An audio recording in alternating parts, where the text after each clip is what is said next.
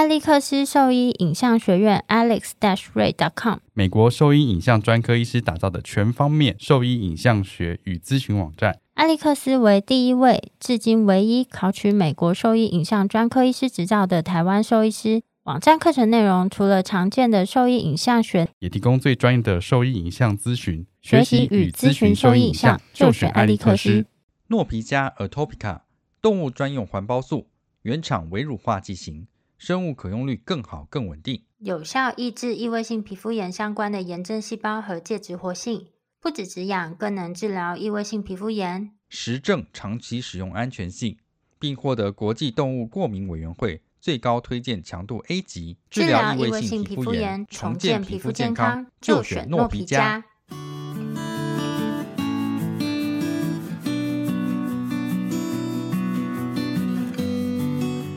现在收听的是 Wonder Vet Talk 超级好兽医的闲聊时间，我是兽医师林哲宇 Steven，我是兽医师萧慧珍，在这边我们会用轻松谈论的方式带给大家一些简单而正确的小动物相关资讯，也会和大家分享一下兽医师日常发生的有趣事情。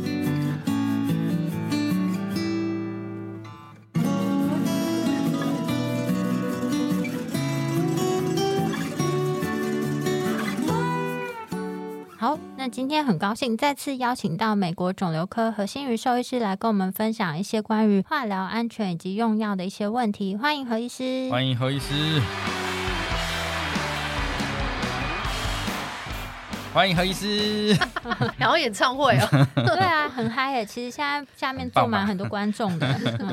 嗯那在我们兽医临床的工作里面，癌症治疗啊，或是化疗是很常见的医疗项目。但是关于化疗安全这部分，我觉得常常是被大家忽略的一件事情。然后想请何医师跟我们分享一下关于化疗的安全性，以及在美国的一些相关规定，以及兽医师啊，或是医疗人员应该怎么样做，去达到化疗安全的这个标准。这个是在你们原本的课程里面就会有的东西吗？其实没有、欸，也没有，一开始没有，大部分是做住院的时候会接触到。然后，其实最重点是我们都是从人医的概念过来的。我们要知道说，他们觉得哦，美国有没有？其实美国一开始在早期一九五零、一九六年的时候也没有。那人医的护士就给化疗药的时候也没有注意。为什么会讲到化疗安全？因为大家要有一个概念，第一个概念是化疗药基本上是致癌物质，就是我们说 carcinogen，它会造成 DNA 的突变，然后这些突变累积下可能会形成癌症。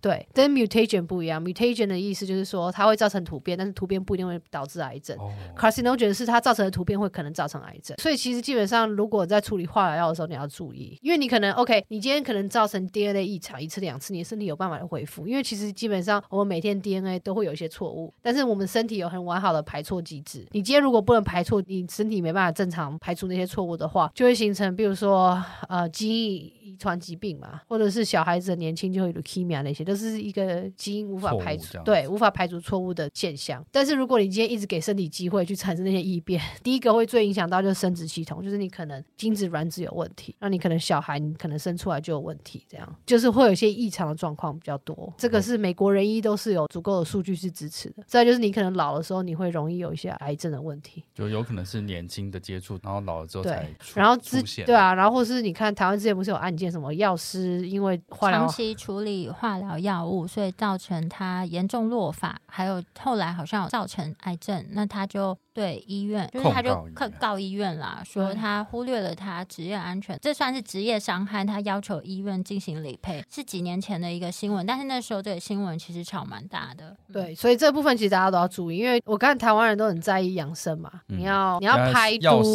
啊、你要喝药膳啊，排毒啊，啊然后吃营养补充品啊，啊，对啊，吃中药啊，调体质啊，对啊，然后转头然后摸一摸化疗药，然后再来吃排毒，然后这样有点好像，如果你很注意你吃。进什么？那你其实应该要更注意你接触化处理化疗药，尤其是有一些化疗药，它像药丸或是胶囊，他们都已经固化，你不要打开，不要磨粉，不要配药水，因为你在调配的过程中，那些很容易造成铺路。就算有些医生说哦，我叫助理做啊，可是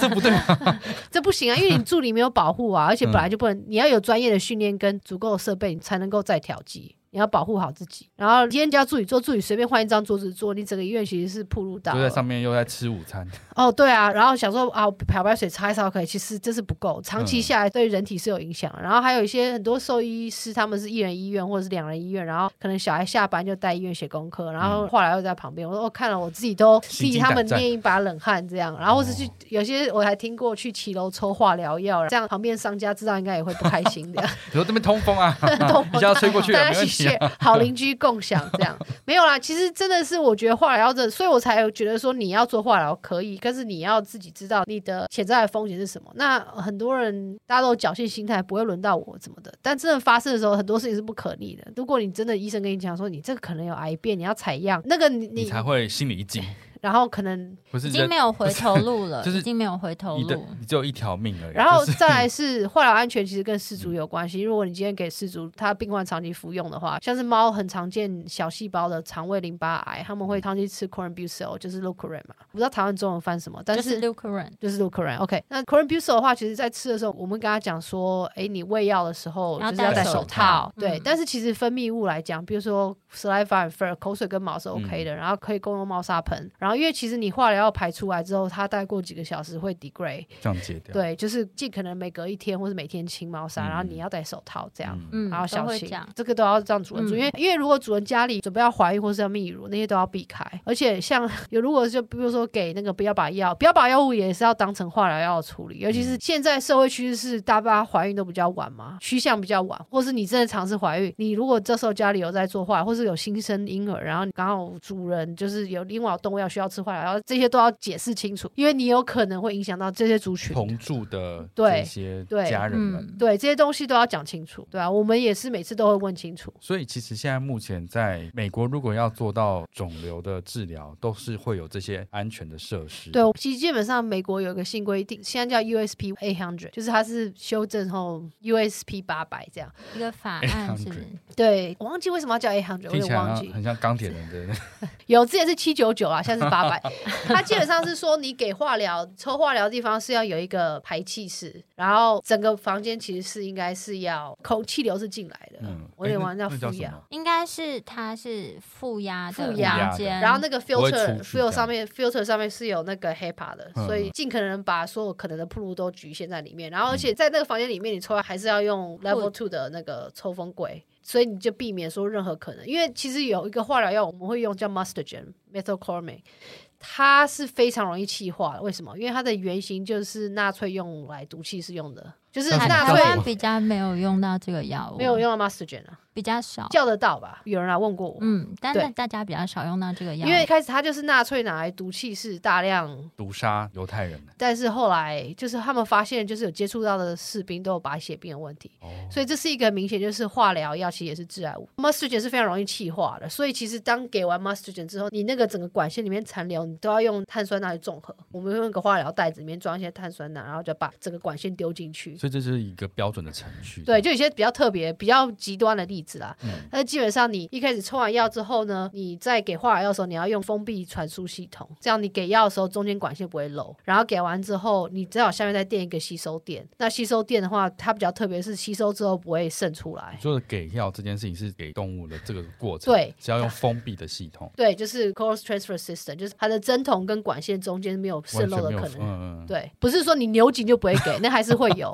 对，其实像仁医他们。在给化疗的时候，他们是用放那个 central line 嘛，中央管、嗯、中央静脉管。他们那个出来接的地方也是会用那个 cold 封，就是看有时候是转的，有时候是暗的。嗯、那个也是封闭系统，因为他不想要漏出来。然后给完之后，你要废弃物处理也是分开的，就是化疗都是丢一个特别，然后他们会特别收集这样，因为他不想要那个化疗污染到一般清洁人员这些的。那你操作者本身就是手套吗？对，穿手套，然后护目镜吗？加一个防护衣，然后护目镜、防护目镜或是眼镜都可以。Okay. 然后戴 N 九五的口罩。对，N 九五的口罩。然后如果比如说你今天在配药，比如说你分那个把标靶药物的时候，你盘子啊区域都是要分开的。所以你化疗药原则上你要配化疗药，应该在一个独立的空间比较好。就是比较不忙的空，因为台湾医院我知道不大，你尽量就是一个角落不会有人没事去那边吃便当这样，嗯、就是不要放在那个医院正中间，你要就是比较安静。的区域就是我们英文讲是 low traffic，可能就是如果说家人其他人进来，就跟他说那个部分就是尽量不要有人去碰这样。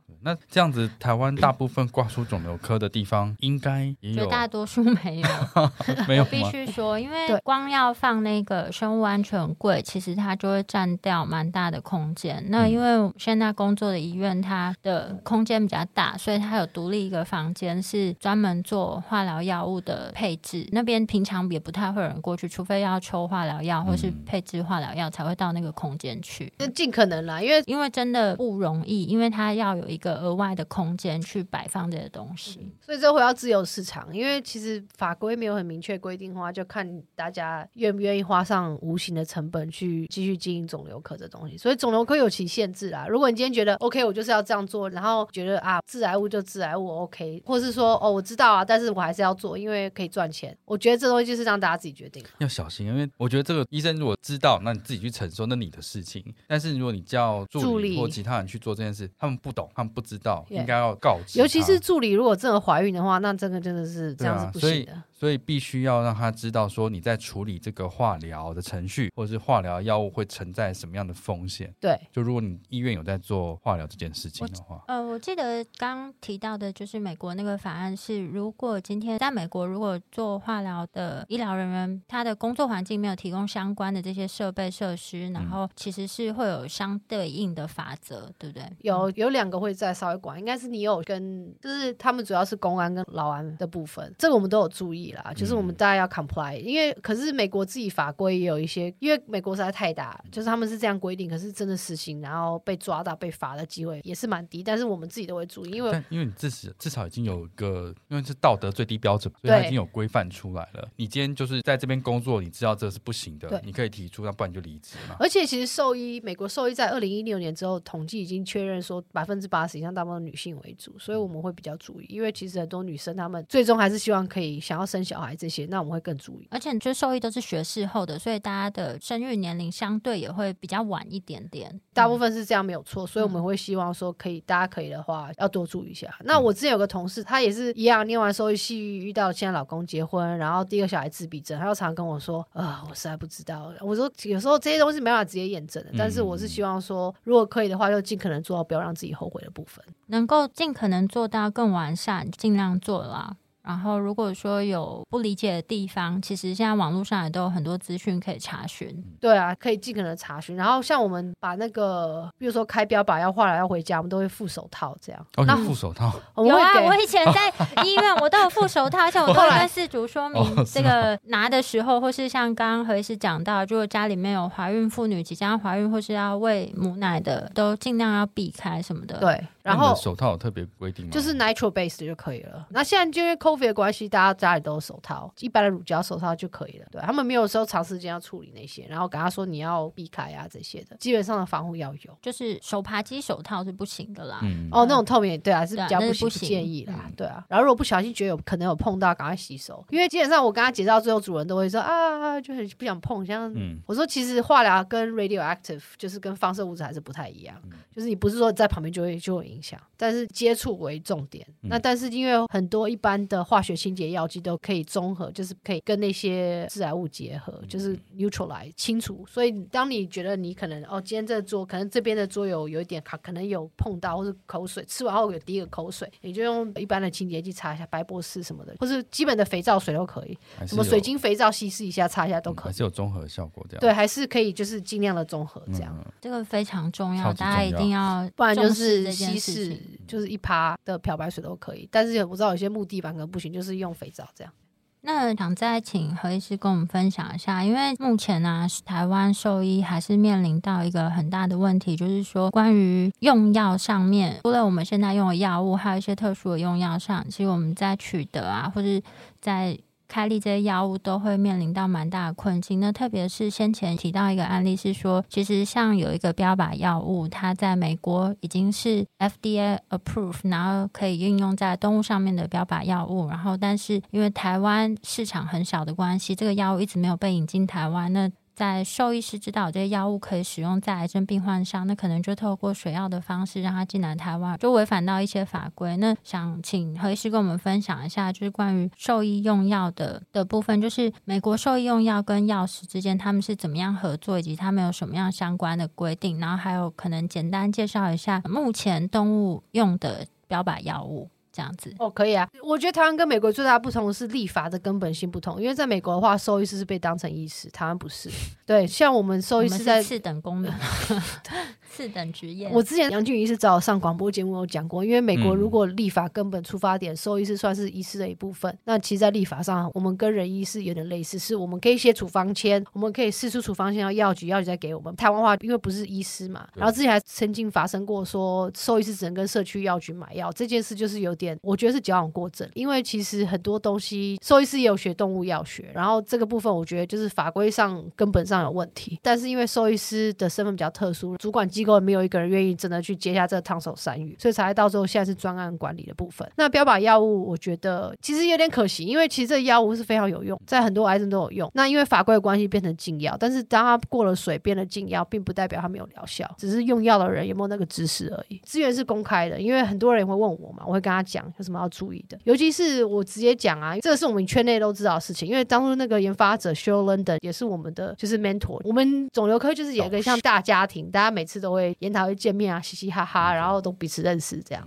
修伦人就有讲过，他们当时在做 clinical trial 的时候是用健康的米格五去做的，所以米格五它本身耐受性比较高，所以最后那个 label 盒子上显示三点二五 mg per kg，其实那是太高了。对很多狗来讲，可能有些狗嘛一下去马上给你吐个下力，米格鲁太强。没有，因为应该是说它是健康的动物，哦、对，它不是疾病的 disease animal。哦，所以在临床试验上有很多东西需要注意的。当初其实我有参与一些临床试验，我们自己都知道。最简单来讲，一般人的经验可能是白老鼠、老鼠实验。你健康的老鼠跟疾病的老鼠做出来的数据就是不一样。那狗跟猫也是，你健康的狗的药物动力学跟疾病的狗的药物动力学做出来就是不一样。所以这部分也是我很有兴趣，因为我觉得其实我们在第一线看到的东西，跟有时候在实验室看到的是完全不一样的情况。其实我们也跟人医交谈过来，我那时候跟滨州一个专门做 T cell therapy 的 Dr. June，我跟他讲说，其实很多主人愿意做这个，他就说 什么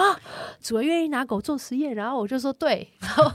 因为这就是在纽约市的好处，因为你有时候进那个 city 可以跟很多，就是你会遇到 Sloan Kettering 啊，就是有一些人医的癌症学家可以对话，只要是有时间的话。但是最近因为疫情的关系，这东西已经停了三年了，就是线上对话毕竟不太一样。我是美国肿瘤科何心瑜兽医师，您现在收听的是 Wonder Vet Talk 超级好兽医的闲聊时间，最专业的小动物知识 Podcast 频道。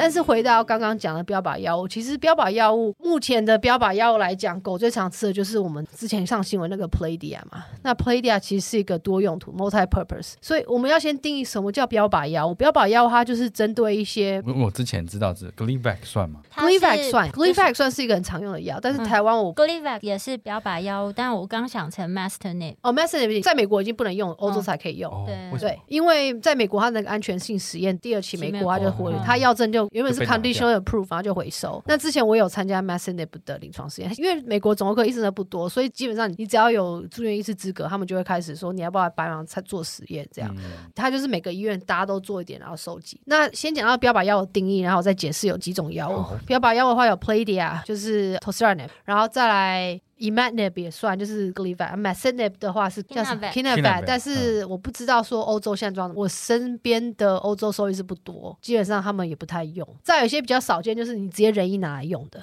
像 Sorafenib 也可以，或是 Rapamycin 这些都算。嗯然后有些比较少见的什么 Gefitinib 我就很少用了，因为通常都是用到那个第四线、第五线。我通常用在 Melanoma，在治标靶药物。然后有些是单株抗体，像之前有些人会想去进 Keytruda 来用，Key 是 PD-L1 monoclonal。问题是 Keytruda 是人用，所以那个蛋白间接是人用的，嗯你不一定接到狗的身上。有些人想说，哦，我专业申请 Keytruda 进来治 Melanoma，你那个药能不能接到狗的细胞上还是个问题。所以我有时候常常很希望就是，好，你要用可以，你至少先问一下别人，不要说一知半解就去做这件事情。这是我觉得身为一个兽医是基本要的责任。然后我刚刚大概解释一下那个标靶药物，其实很多标靶药物，他们一开始的毒性试验是用狗做的，就是他们不一定会从老鼠直接跳到人，他们从老鼠有时候会跳到狗，然后再跳，所以他们有一些狗的 data，他们会有一些实验室会拿出来用，就是会跟我们 share 说，哎，你可以用这个，但是我不见得会用。因为有时候那个毒性太强，或者是说你你没有其他临床实验支持，说我用这个狗就会好转。那何时该吃标靶药物？其实标靶药物很多，你要先确定说他得的癌症是有 target 可以用。因为标靶药物过言之，它就是只针对某一个特定的突变去治疗。那 Playdia 为什么会好用？因为它可以 target 好几个，它至少有 PDGF、VEGF，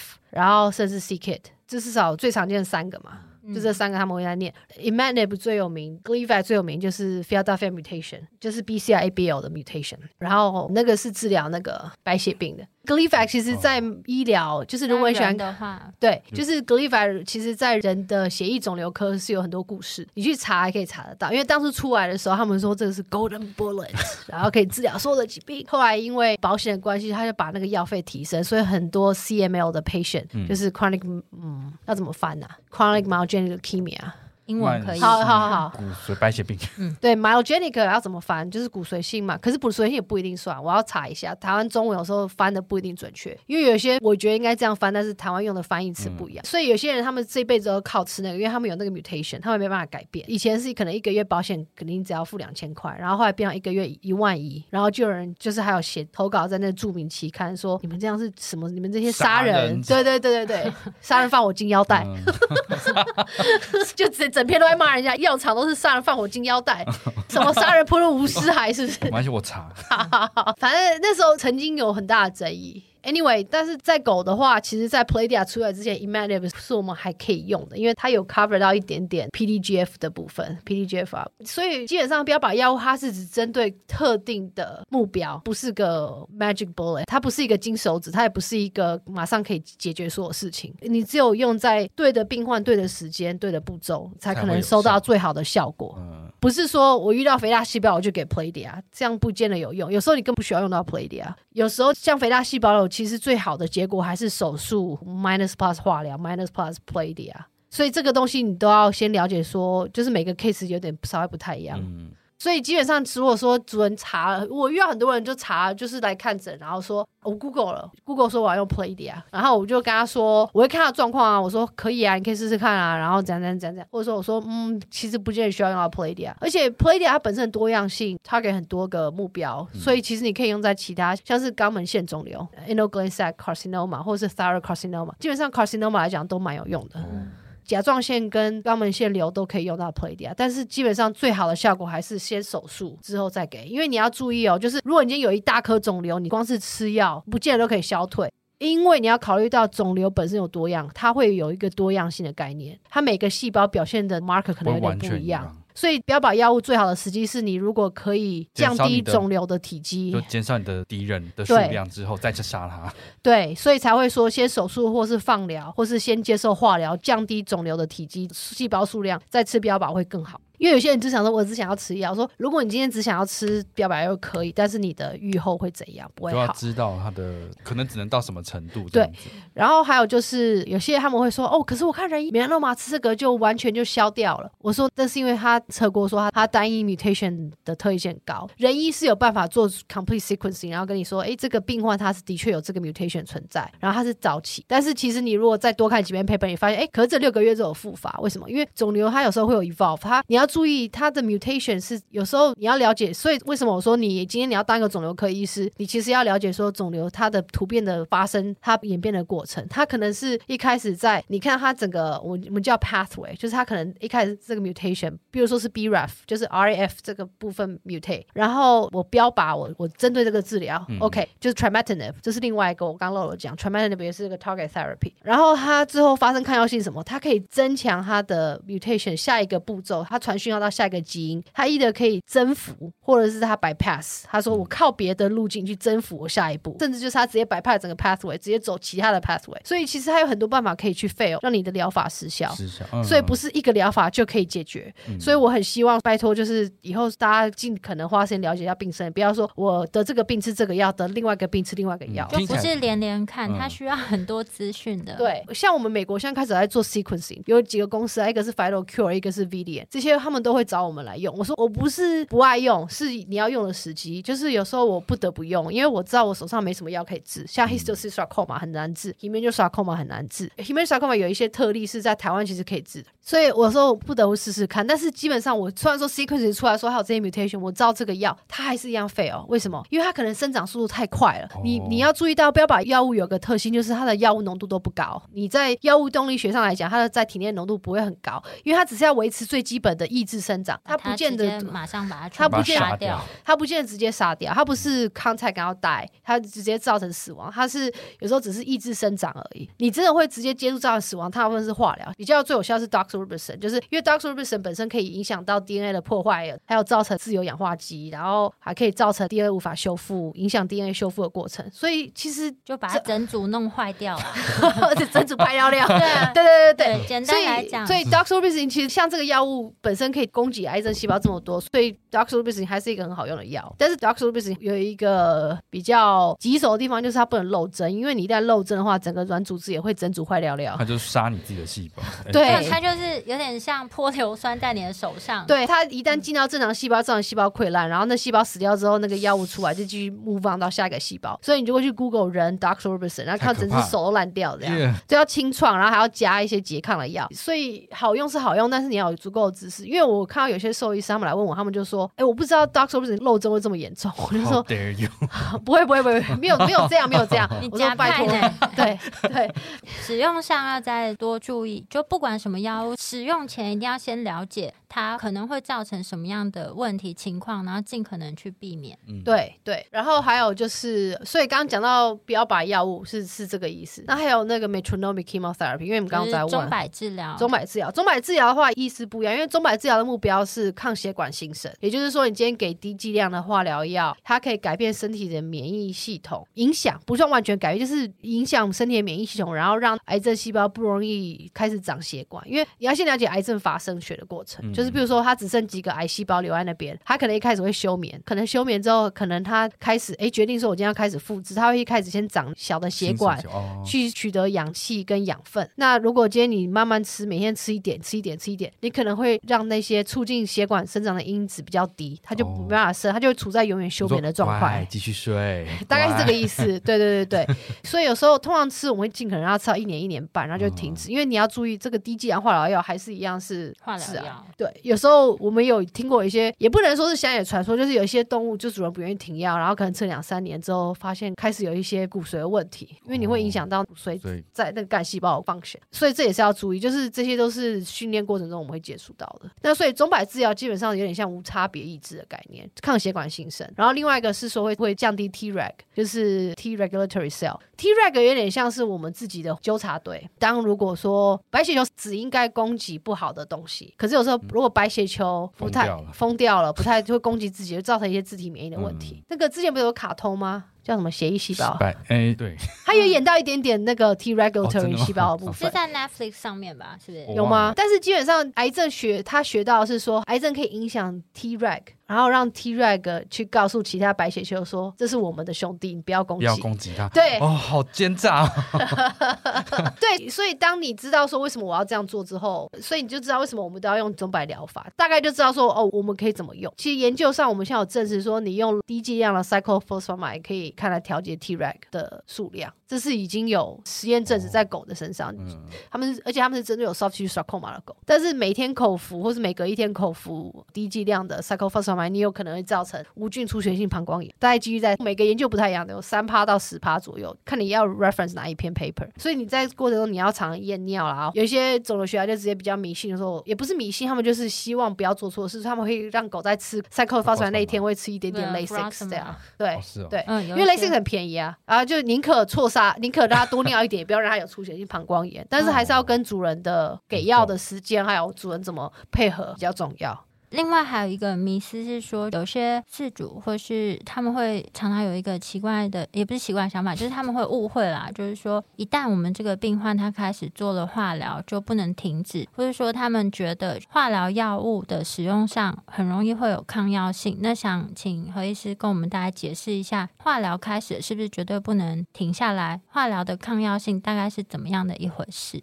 化疗抗药性的部分，主要是也没有说不能停药，应该是说为什么会想要停药？因为每一个化疗的疗程都有一定的节奏嘛，一定的行程。主要是因为他们知道说，针对那个癌症，你治完之后，你会把所有的癌细胞杀到趋近于零，然后无法复发。这 idea 是这样，所以不是说，因为有些主人可能会觉得说，是不是好？我治疗淋巴瘤治了四个礼拜没了，所以我可以停？不行，因为你知道你停了后还会复发。那有人觉得说我是不是永远都不能停？也没有这回事，因为你基本上应该是说，你治疗到完成，走完第一个疗程之后，你应该是基本上你大概有六到七个月时间是不会复发，就大概中位数在那边，大概有五十趴的机会。嗯，因为这个 idea 就是名词叫 lock kill。就是你每一次给化疗都会降低一定的数量，但是这是针对淋巴瘤比较明显。那有些是有些癌症，像 hemangiosarcoma 或者是 histocytic 或是 mast tumor 肥大细胞瘤这些，其实基本上那些疗程都是我们要么是跟人医借了，要么是我们算是根据动物本身，有点像是以前旧的 oncologist 研发出来，然后我们留着用，然后有一些随着新的药出来，我们有在更改。那大方向基本上都是，当我们把我们觉得做完这个疗程之后，癌细胞应该可以趋近于零。但是那个时候不见得不能停药，你可能就是不需要用到这么多的药，你可能转换成 maintenance protocol 变成 metronomic，或者是你就停药来再再观察。如果是第二性的话，那抗药性的话，这个部分其实是比较容易在发生说你不该停药的时候停药，因为你等于给癌细胞时间去再生，然后产生抗药性。像之前就说那个用类固醇好了，他们发现说你用类固醇，如果是两个礼拜之后再开始化疗的话，你可能复发，因为你可能类固醇会刺激那个抗药性产生，那这是有依据的。也就是说，所以你在用这个药的时候，你要考虑到说，好给类固醇，大概会建议他们十到十四天内要做决定，要先决定说你到底要不要继续治，你不要继续就继续吃类固醇，那 OK，但是说存活期就是三个月左右。我觉得这个概念说你给了化疗药反而更容易产生抗药性，不是是因为癌症本身就很容易产生抗药性。所以仁医才会需要做到这么多复杂跟这么紧凑的疗程，因为他们说，你如果给癌症一个喘息的机会，马上就会出来。但是动物的话，因为有兼顾到生活品质，然后我们也不可能让动物每天住 ICU 这样子，所以我们大概基本上就是会疗程比较松一点，但是相取代是生活品质会好一点点，但是存活时间就比较短。有些癌症是我们很难去求得希望可以治愈的，少数，当然有一半可以啊，像那个第二性的肥大细胞瘤，如果切干净就没事这样。但是淋巴瘤这种东西，就是 diffuse large B cell lymphoma 嘛，那种 non-Hodgkin 那种，基本上我们就是真的是看机会。之前我有看何医师有分享过关于美国兽医跟药师合作的关系，主要是分成两个方向，就是刚有提到，在美国兽医是属于医师嘛，所以你们在跟药师的合作上面是怎么样进行？因为像台湾现在暂时这个兽医的调剂权还是在兽医本身身上嘛，那什么情况下会需要药师的介入去辅助或协助？因为美国跟台湾的整个结构不太一样，我们其实很多时候就如果主人不想回来取药，我们就让他在药师那边拿药，或者是有的是的确是没什么钱，希望跟药师拿药，我们就会让他跟药师拿，可能差个五块钱，他们也要。也要擦掉，对，或者是就是真的开车回来太麻烦，因为有时候你在这种对，或者是塞车什么的，他们觉得啊，来回可能就花掉一个小时半之类。就是钥匙这个巷子，可能出来开车三分钟就到了，就去那边拿。OK，只要钥匙有的话，像 Playdia 这种东西，做兽医师才有，他们就没办法。我们可能就要请再调剂的钥匙直接寄给他们，会比较贵一点。这样，嗯，所以其实这边的重点是说，在美国的话，就是美国兽医师他可以试出处方签到社区药局，但是药师。基本上来说，不可以去擅自更改药方，不行，不行，他们会一定会打电话，就是一定会跟我们讲说，哎、欸，我们今天没有这个可以改这个吗？或者是怎样，嗯、除非我已经先在处方签上勾可以 substitute 才可以这样子，不会额外说啊，这个没有，我现在给你这个啊，都一样了。对啊，不会这样改。他们一定是会征询兽医师的意见之后，才有办法给饲主这个用药。嗯、对，因为其实可是这背后也是有相关法规规定，因为他就不能乱改啊。那台湾的话，好像这两边都没有明显的规定。如果药师乱改，他们也不会有惹到很多麻烦，就是了。好像就是也不会有人真的很严厉的在抓，这样是这样吗？目前好像是没有相关的法规。对啊，然后再来就是，我觉得今天如果我们兽医是要捍卫用药权，我觉得我们自己对用药的知识也要再加强。当然听到的不会说哦，你们兽医都不懂用药，所以我们药师要管。话不能这样讲啊，就是一体两面的。目前有很多管道可以问你，像我们兽医系的老师，或者是论坛，就是你们不会用 Vim 嘛？这些都可以吸取相关经验，不要有那种想要去进 Keytruda 用在美亚诺吗这种荒谬的情况发生。就是我希望，就是对我们当然是能够争取到兽医师能够有的权利，然后终究我是希望台湾的兽医师也是医师的部分。但是如果今天我们自己不加强的话，那其实我们这些人在争取的也没有用。就是如果说像我们今天如果已经争取到专案用药，然后还有一些人跑去买水货，因为他不想等，那这样的话，我们能够维持这个专案进口药多久时间，我也不知道。就是第一个是兽医圈自自己要有共识。如果我们今天都已经有一个合法的管道，大家走这个路线，不要大家多头马车，很难让一件事成功啊。对啊，然后再用药知识啊，不要说我们已经好不容易争取到这个，然后你要用到标靶药物，也不想说问问其他有经验，然后看看药点就自己用。我说那这样，你看看标签，打开，你这样子我们神仙难救啊。然后可能以前学到的东西跟现在已经有点不太一样，因为我还是遇到说说夏天他们开我骨盆疼然后嗯，我觉得还是分两个层面来讲。第一个是我相信现在大部分学校训练出来的新的医师对于用药的一些概念不会太差了，这是现在目前教育出来的成果。然后跟目前现在有的比较中型的医院的用药的方式也不会像以前这个样子。那这个是我们教育上面的一些转变。可是法律上面应该还是要赋予我们，这是我们的保障的权利。我觉得这两件事情，就我们的教育有在提升，能力有在提升，那法规层面的部分就是归法规层面。是这样没错啊，啊是一直都是这样没错。可是因为我觉得台湾就是有时候是舆论大于法治，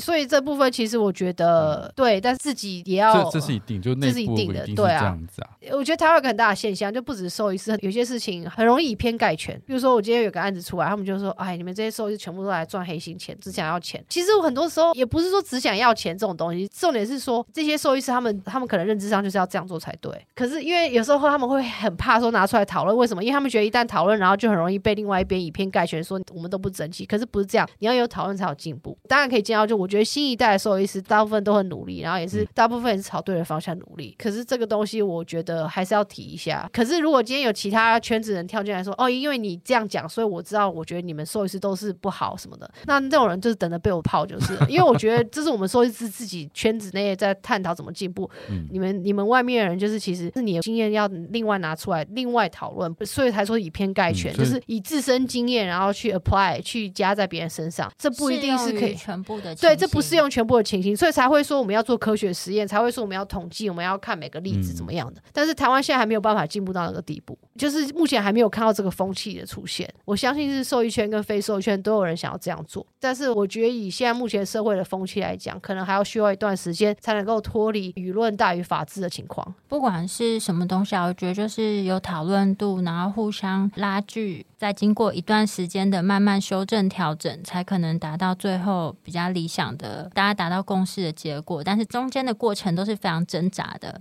对啊，一定都是这样子，因为我们要脱离一个比较旧式的思考，这阵痛其实一定会有。今天再次感谢何医师为我们分享了这么多关于癌症治疗的相关知识，然后谢谢何医师来参加我们的节目。然后如果说对我们分享的内容有兴趣或是有疑问的话，可以上我们的网站，我们的网址是 triple w 点 wondervet 点 com 点 tw，或是 Google FB 搜寻 wondervet 超级好兽医都可以找到我们哦。喜欢我们的内容，也可以点选 Apple Podcast 上连接，请我们喝杯饮料哦。那今天节目先到这边喽，谢谢何医师，谢谢何医师，谢谢你来玩，好，谢谢大拜拜。拜拜。